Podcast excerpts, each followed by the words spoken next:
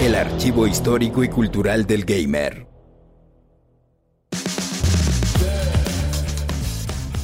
Una serie de videojuegos de pelea que sobresalió inicialmente en el género debido a sus gráficos y animaciones sin rival, gracias a las prestaciones de las arcadias y consolas Neo Geo, el rey de los trancazos en las farmacias, cuyos fanáticos mexicanos de cariño le dicen el Kino, The King of Fighters. Su desarrollo comenzó luego de que Takashi Nishiyama y Hiroshi Matsumoto, miembros del equipo de desarrolladores de Street Fighter en Capcom, decidieron que no era de Dios tener jornadas de más de 12 horas por el sueldo que recibían. Abandonaron la compañía buscando terrenos más verdes, llegando a SNK, que los recibió con los brazos abiertos. Su primer proyecto allí fue un título de beat'em up para Arcadias llamado Street Smart, que pasó sin mucho revuelo en 1989, pero no desistieron y en 1991 lanzaron una entrega de pelea, Fatal Fury, con personajes más carismáticos e impresionantes habilidades.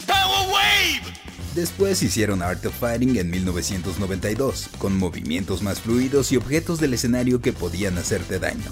Luego tenían planeado crear otro beat'em up, ya sabes, de esos juegos donde avanzas dando trancazos en avance horizontal como Double Dragon y pensaban tener a Terry Bogart y Robert García como personajes jugables.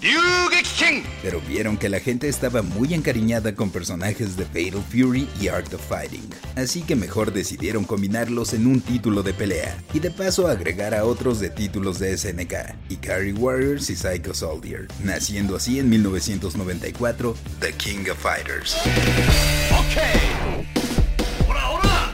KOF por sus siglas, retomando el subtítulo del primer Fatal Fury. Tuvo tal impacto que los jugadores que buscaban una acción más frenética lo preferían sobre otros títulos. Y como te comentaba al inicio, las particularidades de hardware del Neo Geo sumadas al arte y diseño de personajes lo hacían superior a cualquier otro juego de la época. Permitía enfrentar 3 contra 3 con relevos. Incorporaba una barra que llenabas para usar un poder especial. La demanda hizo que se editara un título nuevo de la serie de forma anual, precisamente el año en el nombre para reconocerlo.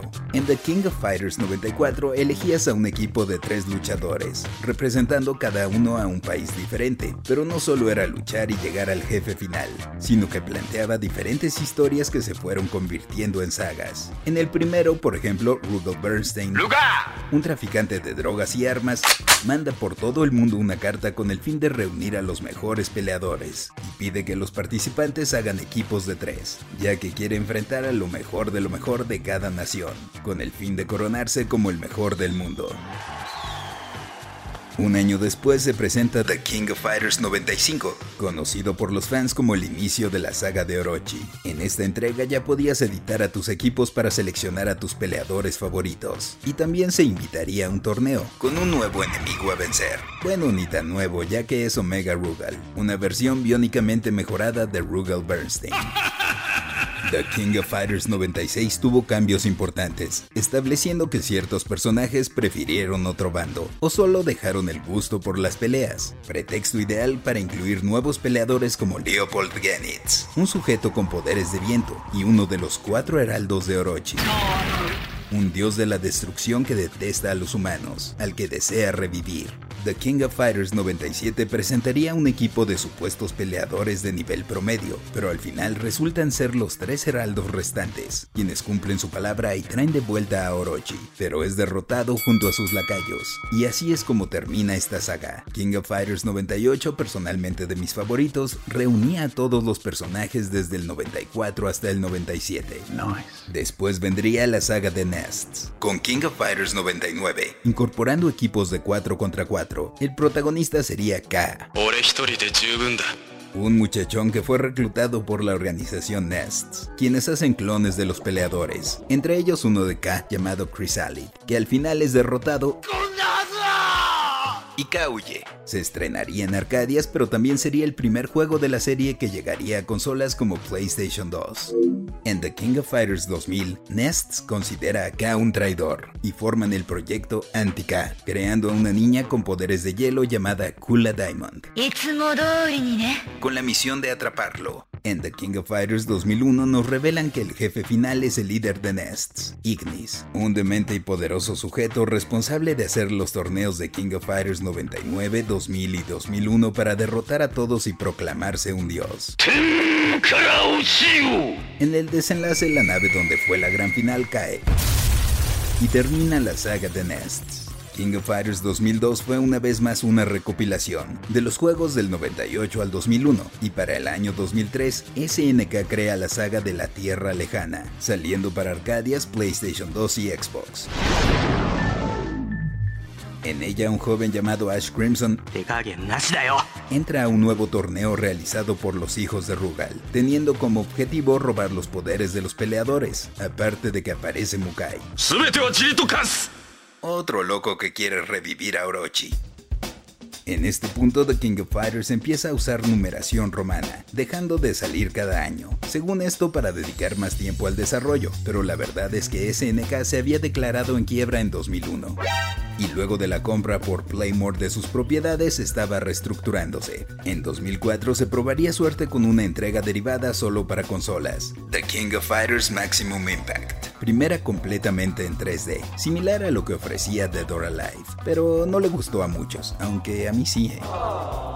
En fin, The King of Fighters 11 se lanzaría en 2005, ya no para Neo Geo, sino en Arcadias con placa Tommy's Wave y PlayStation 2, con otro villano queriendo los poderes de Orochi, muy originales. En 2009 The King of Fighters 13 representaría una evolución en texturas, escenarios y animaciones de la serie, ya en HD para PlayStation 3 y Xbox 360. Y hasta 2016 saldría para PlayStation 4 y computadoras The King of Fighters 14, primera entrega de la serie principal en 3D, aunque conservando su jugabilidad en plano horizontal, pero aprovechando la tecnología para las animaciones e historia. Su multijugador soportaría hasta 12 personas para retarse entre ellos o ver los encuentros, mientras que la historia ayuda a imaginar nuevas aventuras, pues Bears, un monstruo superpoderoso, llega al torneo. Sin embargo, es destruido, liberando las almas de los villanos que han aparecido anteriormente en la serie. Finalmente, durante el torneo Evo de 2019 se anunció una nueva entrega, The King of Fighters 15, que se espera para 2021. Yo soy el Paella y esto fue Random Player. Random Player es un podcast original de Sonoro, disponible en cualquier plataforma donde escuches tus podcasts.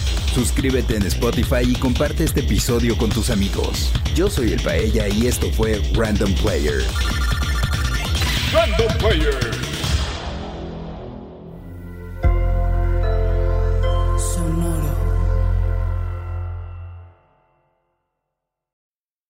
Need mealtime inspiration, it's worth shopping Kroger, where you'll find over 30,000 mouthwatering choices that excite your inner foodie. And no matter what tasty choice you make, you'll enjoy our everyday low prices, plus extra ways to save, like digital coupons worth over $600 each week. You can also save up to $1 off per gallon at the pump with fuel points. More savings and more inspiring flavors make shopping Kroger worth it every time. Kroger, fresh for everyone. Fuel restrictions apply.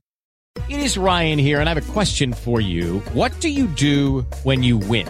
Like, are you a fist pumper? A woohooer, a hand clapper, a high fiver. I kind of like the high five, but if you want to hone in on those winning moves, check out Chumba Casino. At ChumbaCasino.com, choose from hundreds of social casino style games for your chance to redeem serious cash prizes. There are new game releases weekly, plus free daily bonuses. So don't wait. Start having the most fun ever at ChumbaCasino.com. No purchase necessary. VGW. Void were prohibited by law. See terms and conditions. 18 plus.